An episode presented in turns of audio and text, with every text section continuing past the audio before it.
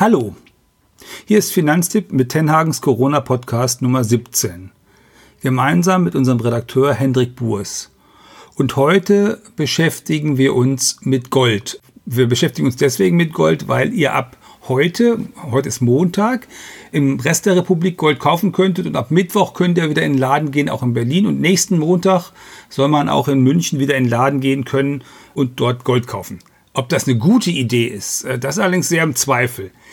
Ja, hallo auch von mir. Genau, das wollen wir heute mal abklopfen. Was ist dran? Gold als Krisenwährung und wenn ja, in welcher Form kann man sich darüber Gedanken machen? Darum soll es heute in der Folge gehen. Gold wird ja immer als Krisenwährung gehandelt und eine Krise haben wir ja nun wirklich. Ist es aber sinnvoll, tatsächlich jetzt Geld in Gold zu stecken oder ist das eher eine Schnapsidee?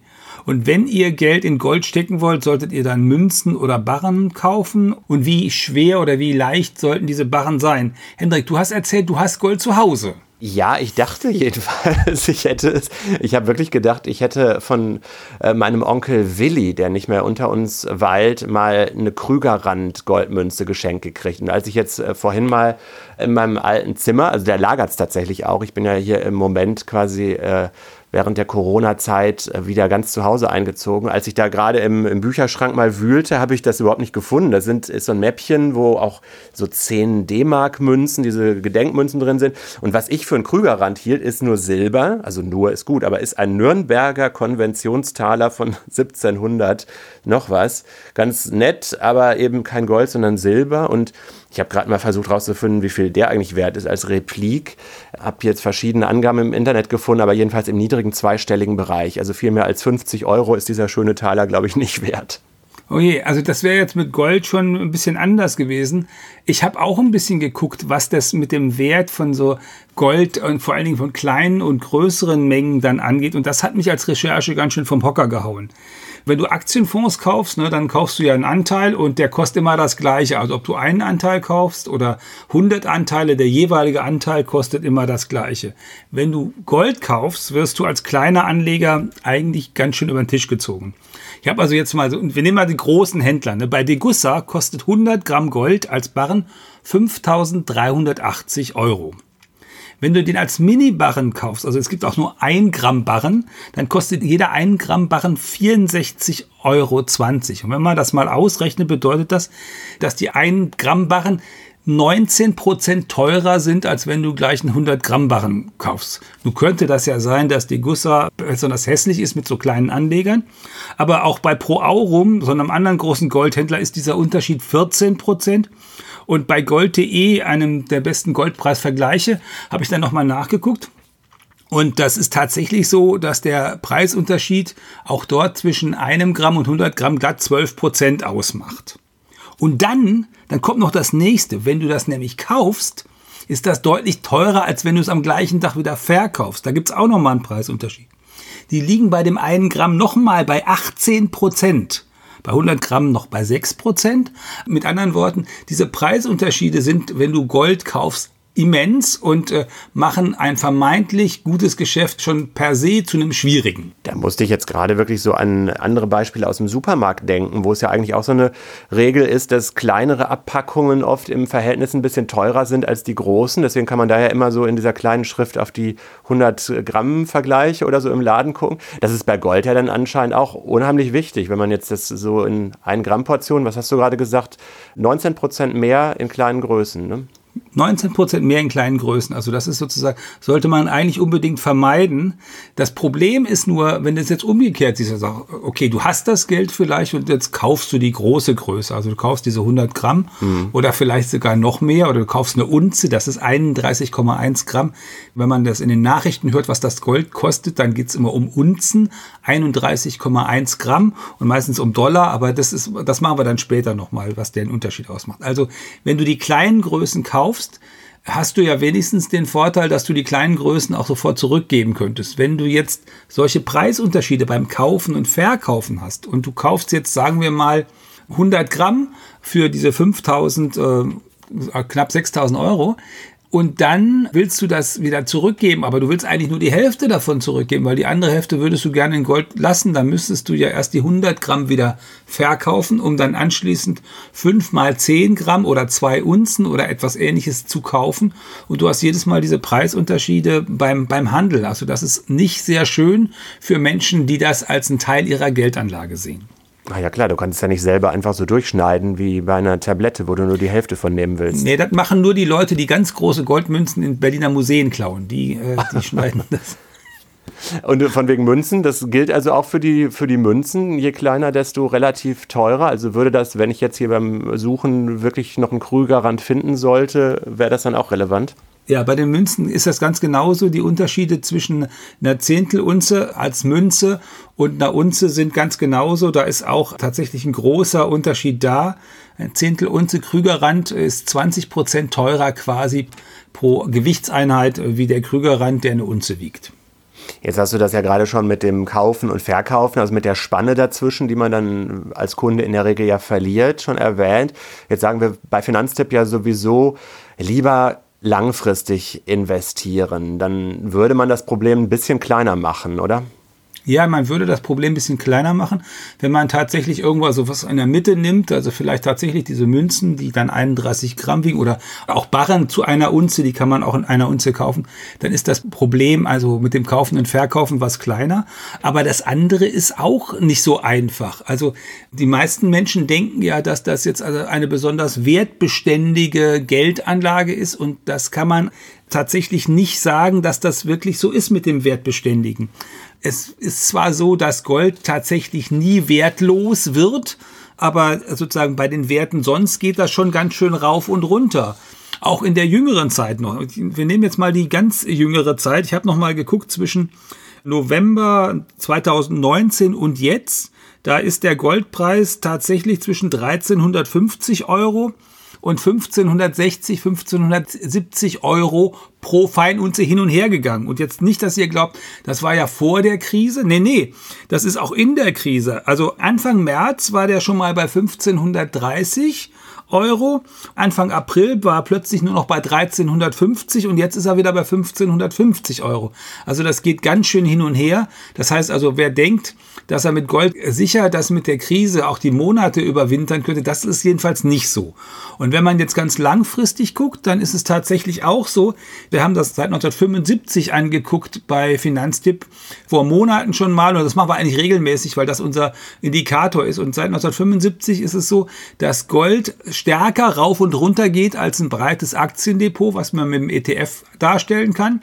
Und dass insgesamt auch über die Jahre die Rendite niedriger war, als wenn man das jetzt rein in Aktien gesteckt hätte. Da gibt es zwar immer wieder Zeiträume, wo das mit dem Gold auch mal besser ist, aber insgesamt über die ganzen Jahre von 75 bis heute war es im Schnitt so, dass Aktien besser waren und noch weniger rauf und runter gingen.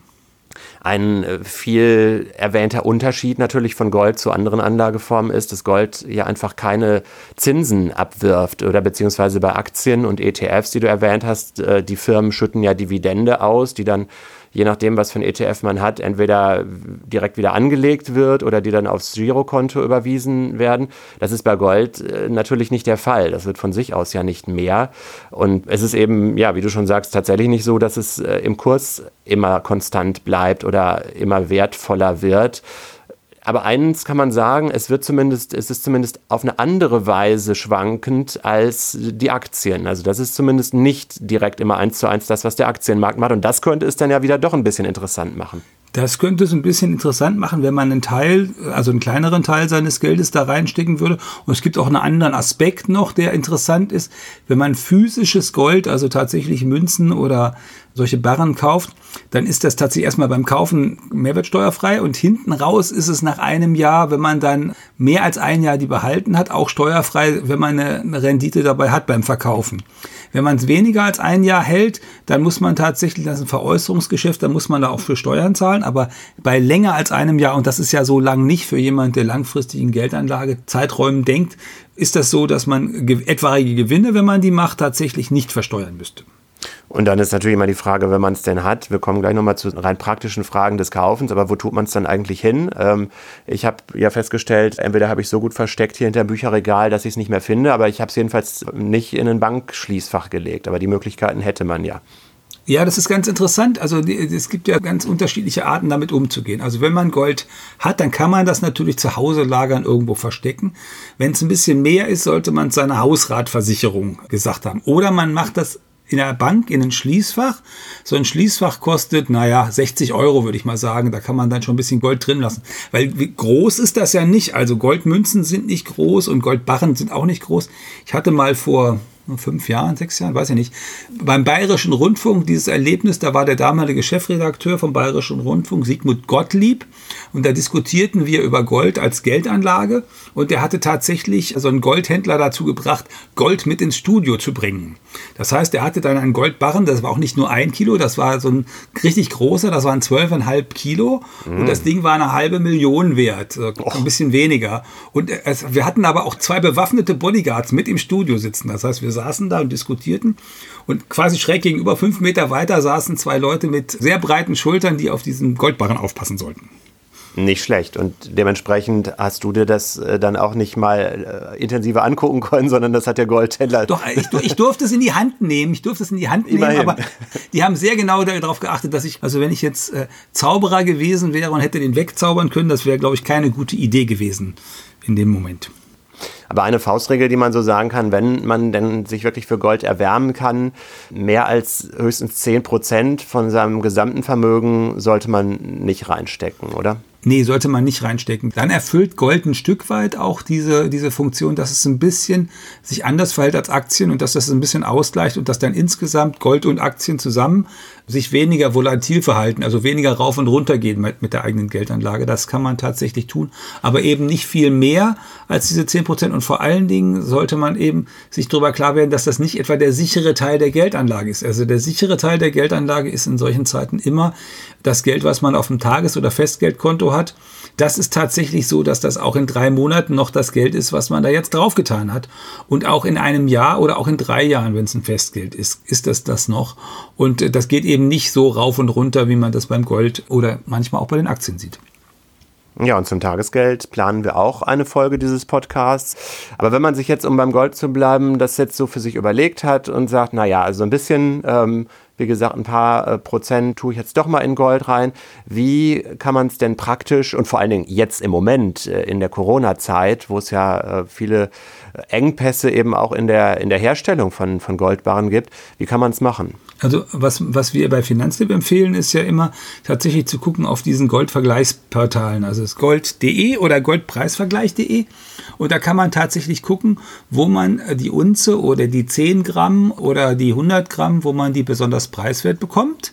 Und dann sollte man als nächstes nachgucken, ob dieser Händler denn tatsächlich dem Berufsverband des deutschen Münzhandels angehört, weil dann hat man eine Garantie, dass der seriös arbeitet, findet man dann immer auf dieser Webseite, weil normalerweise, wenn du das jetzt online machst, was die günstigste Variante ist, dann ist, funktioniert das über Vorkasse. Das heißt, du überweist diesem Goldhändler das Geld für sein Gold und dann bekommst du das geschickt mit einem versicherten Paket und ähm, muss natürlich auch sicherstellen, dass du tatsächlich das entgegennehmen kannst in, an Tagen wie diesen wegen Corona und so.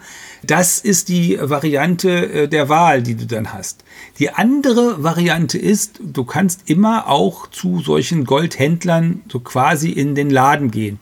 Und ab in den nächsten Tagen kann man ja auch wieder wirklich physisch in den Laden gehen und dann äh, gehst du da hin und dann nimmst du dein Geld mit und äh, also entweder deine, deine Girokarte oder die Kreditkarte oder im Zweifel auch Bargeld und kaufst mit diesem äh, Geld das Gold und dann nimmst du das mit und hast hoffentlich deinen großen Bruder dabei, der aufpasst, dass du auf dem Weg nach Hause oder auf dem Weg, wenn du das Geld zur Bank trägst, dass das nicht abhanden kommt oder du redest dann mit dem Goldhändler, dass der das gleich an die Bank liefern lässt, damit das in deinem Schließfach landet.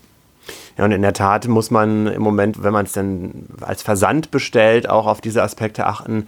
Wie hoch ist es versichert? Wer liefert das? Weil gerade im Moment ja viele Paketboten auch kontaktlos liefern und das Paket dann ohne Unterschrift abstellen. Also wenn man jetzt normale Sachen sich schicken lässt, das sollte jetzt bei Gold äh, im besten Fall natürlich nicht passieren. Und es dauert auch länger derzeit mit der Bearbeitung, oder? Also unser Kollege Kevin hat mal bei einigen großen Goldhändlern gefragt und hat da eigentlich oft gehört, ja, sie müssten schon Zeit mitbringen. Ja, ja, im Augenblick, weil der Rand so ein bisschen groß ist, dauert das tatsächlich länger und äh, da muss man dann ein bisschen aufpassen, dass das auch gut funktioniert, dass man das administrativ im Griff hat. Und wie gesagt, und hinten raus muss man es auch administrativ im Griff haben, dass man eben die Hausratversicherung dafür ausgelegt hat oder eben das Schließfach hat. Ich habe jetzt nochmal geguckt, weil die Läden ja jetzt wieder aufmachen, wie man sich das denn im Laden vorstellen muss. Und auf der Seite von Pro Aurum, einem dieser Händler, kann man das so schön nachlesen. Da steht also, es wird in jeder Filiale eine Sicherheitskraft geben, die hilft, Kundenströme zu ordnen. Und damit man sich nichts Falsches vorstellt, unter Kundenströme ordnen heißt, da ist immer nur ein Kunde parallel in der Filiale. Und damit da keine Leute vor der Tür Schlange stehen, äh, empfehlen die dann auch gleich vorher einen Termin auszumachen. Zehn Minuten Takt äh, würden da Termine vergeben, dass man dahin kann und wenn man das kaufen wollte, das kaufen könnte. Die würden alle auch einen Mundschutz tragen, das erwarten wir ja heute auch. Und der Kunde müsse aber auch einen Mundschutz tragen. Ohne Mundschutz würde der Kunde nicht reinkommen und nicht bedient werden. Zum Thema Goldshops im Internet ähm, wäre noch zu sagen, dass die Verbraucherzentralen ausdrücklich warnen vor Fake-Shops. Also äh, die bieten im Moment Gold an, was es aber überhaupt nicht gibt. Und wenn man so einem Fake-Shop aufsitzt, äh, dann überweist man wahrscheinlich sein eigenes Geld, aber kriegt dann nichts zurück. Das könnt ihr dadurch umgehen, indem ihr unseren Ratgeber dazu lest unter finanztipp.de-gold. Da hat unsere zuständige Redakteurin, unsere Kollegin Sarah, mehrere Verkaufsportale eben getestet und beschreibt da alles, was ihr wissen solltet. Genau, und äh, es gibt einen Sonderratgeber noch Gold und Gold kaufen.